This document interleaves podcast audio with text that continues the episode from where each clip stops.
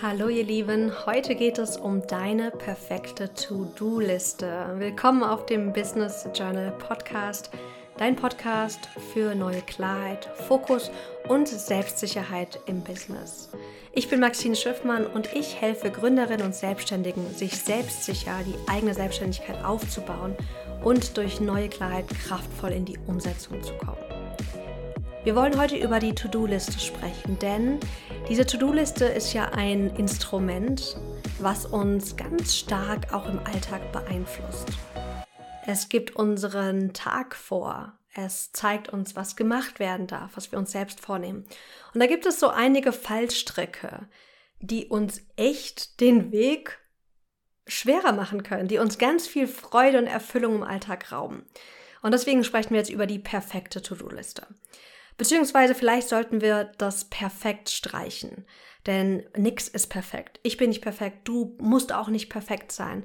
Und das Schöne ist, es geht darum, die To-Do-Liste so zu gestalten, dass sie dir gut tut. Und da habe ich ein paar Ideen für dich. Nummer eins: Die perfekte To-Do-Liste, die überfordert dich nicht. Ich weiß gerade ja nicht, wie dein System aussieht, wie du dir deine To-Do-Listen schreibst. Aber vielleicht fühlst du dich auch öfters mal überfordert von deinen ganzen To-Dos. Denn egal, ob wir gerade am Gründen sind, wenn wir gerade unser Business aufbauen oder schon mitten in unserer Selbstständigkeit sind, es gibt immer tausend To-Dos. Und ich kann dir extrem empfehlen, wenn du das kennst von dir, dass du dich überfordert und überfrachtet fühlst von all deinen To-Dos, dann möchte ich dir als Experiment mitgeben, dass du mal eine To-Do-Sammlung erstellst und diese von deinen Tages-To-Dos trennst. Ganz oft haben wir eine große To-Do-Liste und das ist wunderbar. Aber wenn wir dann immer, wenn wir dann ins Tun kommen, auf diese riesen To-Do-Liste schauen, zum einen kann es uns überfordern, zum anderen sind die Prioritäten gar nicht klar. Und die Wahrscheinlichkeit ist, dass wir Dinge tun, die gar nicht so wichtig sind. Oder dass wir erstmal zu viel Zeit brauchen, um überhaupt auszufehlen, was mache ich denn jetzt? Was ist jetzt wirklich wichtig? Was ist jetzt wirklich dringend auch für heute? Und deswegen bin ich ein großer Freund davon, eine große To-Do-Sammlung zu haben, wo alles drin ist, was jetzt in den nächsten Tagen, Wochen ansteht und eine separate Tages-To-Do-Liste zu haben. Und ich habe mittlerweile es so gemacht, ich habe immer ein Notizbuch neben meinem Schreibtisch liegen, dass die To-Do-Sammlung, die große Sammlung, primär digital ist und dass die Tagescheckliste, die Tages-To-Do-Liste, dass ich die hier auf meinem Schreibtisch in meinem Notizbuch habe. Denn mir hilft es, dass ich irgendwas aufschreiben kann und wirklich abhaken oder durchstreichen kann. Was ist der Vorteil daran? Wenn du deine ganzen To-Dos von deinen Tages-To-Dos trennst, dann kannst du diese Erfolgserlebnisse feiern, dass du die Dinge abgehakt hast, die du dir vorgenommen hast. Wenn du nur eine riesen To-Do-Liste hast, dann funktioniert das nicht. Das zweite ist, wie ich schon angesprochen habe, dass wir uns oft einfach überfrachten mit zu vielen To-Dos. Und dann ist das, was eigentlich wirklich wichtig wäre, was aber uns ein bisschen aus der Komfortzone holt, geht dann oft einfach unter, weil wir dann eher zu dem neigen, was wir sehen, was leicht ist, oder zu den Dingen, die einfach gerade gefühlt dringend sind, weil irgendjemand da auf uns wartet.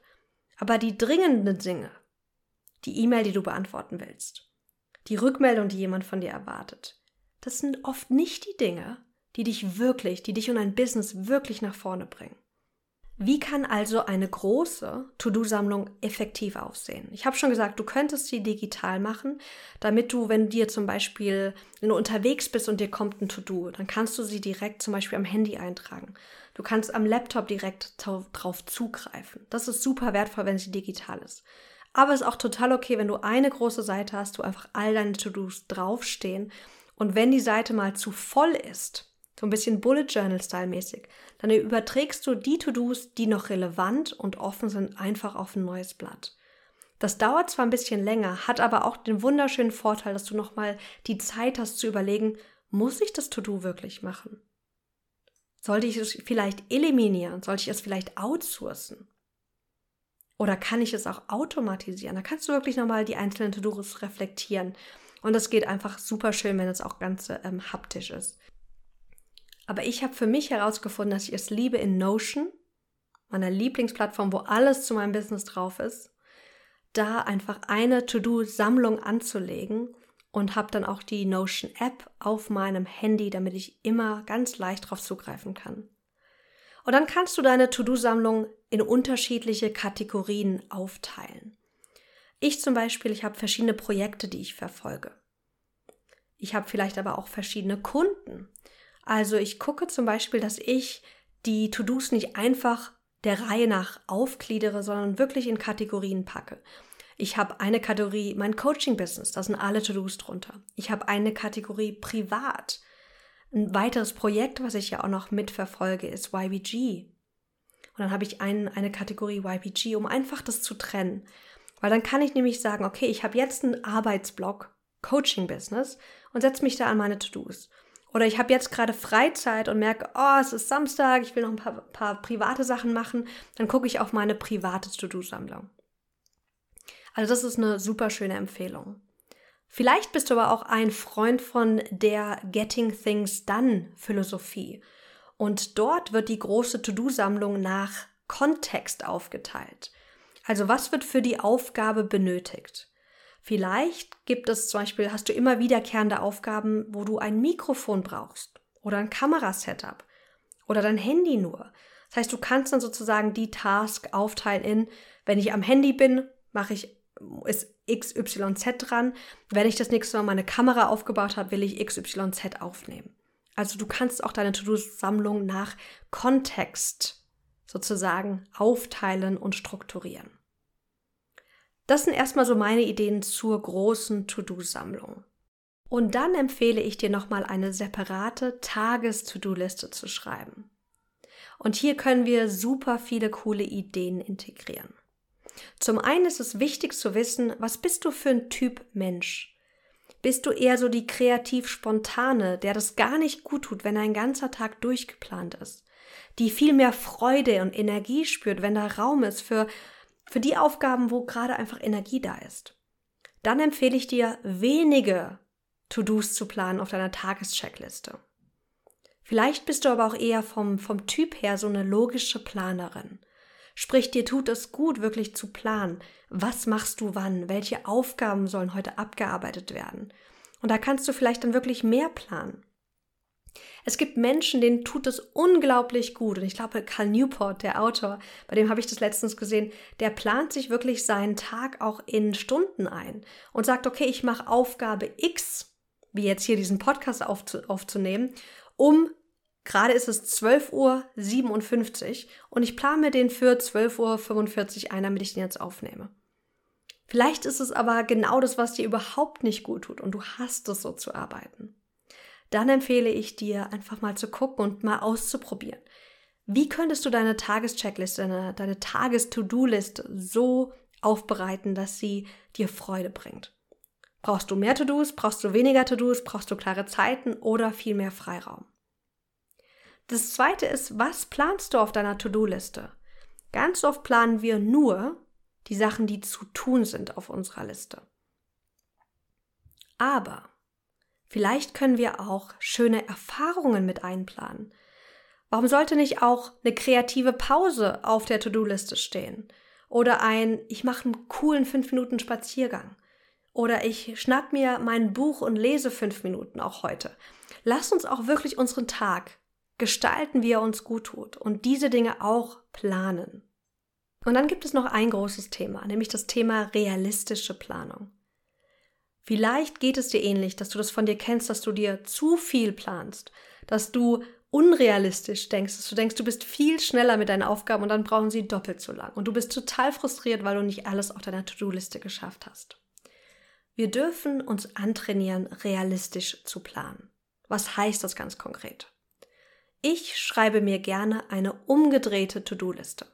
Sprich, ich starte nicht mit einem leeren Blatt und pack alle To-Dos auf, die irgendwie wichtig sind, die irgendwie gemacht werden müssen, sondern ich starte mit meinem Kalender und gucke, was habe ich überhaupt heute für Zeiten, in denen ich arbeiten kann. Vielleicht bist du angestellt und hast neben deiner Angestellten-Tätigkeit baust du gerade ein Business auf. Und dann hast du vielleicht nur abends mal eine Stunde ein Zeitfenster für deine To-Dos oder eine halbe Stunde in deiner Mittagspause. Also guck mal wirklich, wie viel Zeit hast du heute, um umzusetzen? Wie viele fixe Termine hast du? Wie viele Projekte stehen da schon drinne? Wie viele Events stehen an? Und das ist so der erste Schritt, realistisch zu gucken, wie viel Zeit habe ich überhaupt. Und wenn du die Zeiten hast, kannst du dann nämlich mit dem Blick auf deine große To-Do-Liste gucken und, und schauen, ich habe jetzt heute zum Beispiel zwei Stunden Zeit. Was sind heute die To-Dos, die mich wirklich nach vorne bringen würden? Die vor allem auch einen Umsatzbezug zum Beispiel haben oder ein direkter Weg ist, um ein Business wachsen zu lassen. Und dann markiere ich die und übertrage die mir erst dann. Und dann überlege ich mir für jede Aufgabe, und mit der Zeit geht es super schnell, was glaube ich denn, wie lange ich dafür brauche. Und das ist wahrscheinlich eine Zahl, die eher unrealistisch ist. Und da addiere ich nochmal mindestens mal ein Drittel und sage, okay, mein Verstand sagt, ich brauche ungefähr ähm, eine Stunde für diese Aufgabe. Dann werde ich mal eine Stunde 20 oder eher mal eine Stunde 30 dafür planen. Und dann schreibe ich mir das oft so als kleinen Reminder auch dahinter. So 90 Minuten oder einfach die Zahl 90. Und dann weiß ich, okay, ich glaube, ich werde dafür 90 Minuten brauchen. Wir müssen das nicht immer machen. Aber es hilft, sich ab und zu mal wirklich daran zu erinnern, da auch mal zu gucken, plane ich denn überhaupt realistisch? Und mir hilft es da immer, dass ich da ab und zu immer mal wieder auch mal so eine Zahl dahinter schreibe, wie lange sowas brauchen soll. Zum einen kann ich, weil ich bin auch eher so eine Perfektionistin, sagen, okay, ich, ich habe mir gesagt, ich will nur 30 Minuten Zeit für diese Aufgabe mir nehmen. Und dann schaue ich auf die Uhr und sehe, dass ich schon 45 Minuten dran gesessen habe oder ich habe das mir in Toggle oder irgendeiner Zeit-Tracking-App eingestellt. Dann kann ich sehen, okay, warte mal. Ich glaube, ich bin gerade zu perfektionistisch vielleicht. Oder vielleicht brauche ich nochmal einen neuen Zeitblock, um nochmal zu reflektieren, wie mache ich jetzt wirklich effektiv weiter. Also es gibt mir einfach eine gute Basis. Zum anderen kann ich aber auch reflektieren, wo plane ich einfach viel zu wenig Zeit ein, damit ich mit der Zeit einfach besser werde.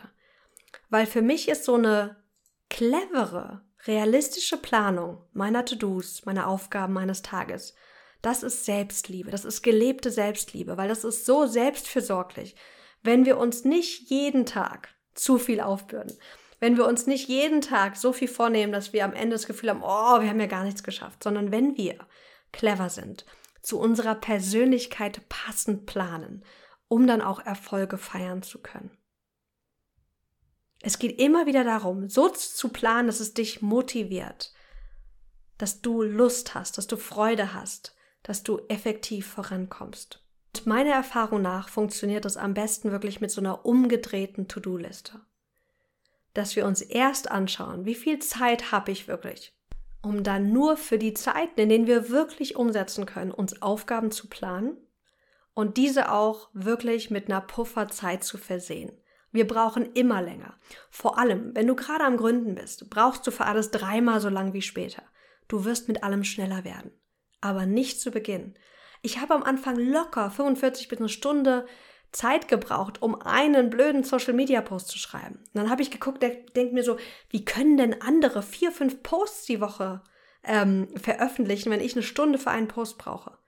Ja, aber ich habe einfach die Zeit damals gebraucht, weil das Schreiben ging noch nicht so schnell. Die Ideen sind noch nicht so schnell geflossen. Aber das wurde alles mit der Zeit viel, viel schneller. Das heißt, sei da auch ganz liebevoll mit dir. Wenn du merkst, du brauchst halt eine Stunde, dann brauchst du halt eine Stunde. Aber du darfst dir die Zeit dann auch gut einplanen, dass es nicht zu viel wird. Und wenn du merkst, du hast gar nicht so viel Zeit wie To-Dos, dann ist es wirklich wichtig, da mal hinzuschauen. Zum einen zu gucken, plane ich gerade einfach zu viel? Darf ich einfach akzeptieren, dass ich langsamer vorankomme, als mein Verstand es möchte? Brauche ich vielleicht Support?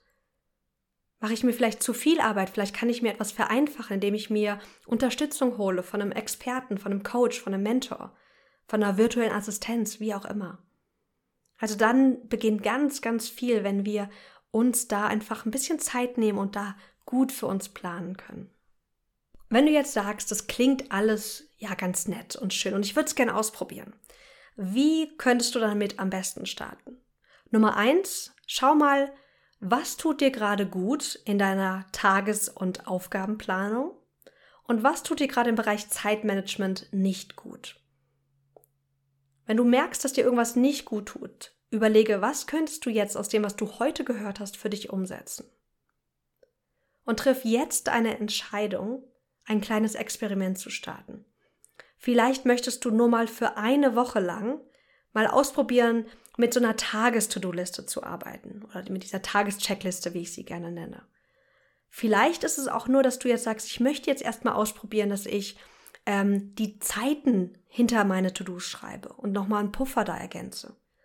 Vielleicht ist es die Idee zu sagen, ich werde jetzt nur mal klein anfangen und mir Erfahrungen auf meine To-Do-Liste setzen, schöne Dinge, auf die ich mich auch freuen kann während meines Tages. Was möchtest du jetzt daraus ausprobieren und umsetzen? Das Schöne ist, Experimente sind da, um einfach auszutesten, was funktioniert, was funktioniert auch nicht für dich ganz persönlich. Und vielleicht kommen dir im Prozess auch neue Ideen. Auch hier wieder, schau, dass du für dich jetzt eine Entscheidung triffst und in die Umsetzung kommst. Denn du hast mir gerade ungefähr 16 Minuten zugehört. 16 Minuten sind eine verdammt lange Zeit, wenn du jetzt daraus nichts umsetzen würdest, wenn jetzt alles beim Alten bleibt. Also möchte ich dich wirklich challengen und einladen, einen, dich zu committen, ein Experiment zu machen und eine Sache einfach mal auszuprobieren oder zu verändern oder zu reflektieren. Ich bin gespannt, was du aus dieser Episode für dich mitnimmst und freue mich immer auch von dir zu hören. Was funktioniert für dich gut im Bereich Zeit- und Aufgabenmanagement? Lass es mich super, super gerne wissen. Du findest mich auf Instagram at maxine.schiffmann oder schreib mir auch gerne einfach eine E-Mail an maxine at maxinschiffmann.de. Ich sende dir ganz, ganz liebe Grüße, eine große Umarmung. Ich hoffe, es geht dir gut. Du bist gut so, wie du bist. Du bist wundervoll. Vergiss das bitte nie. Auch wenn es natürlich immer Themen gibt, die wir noch optimieren, entwickeln und schärfen dürfen.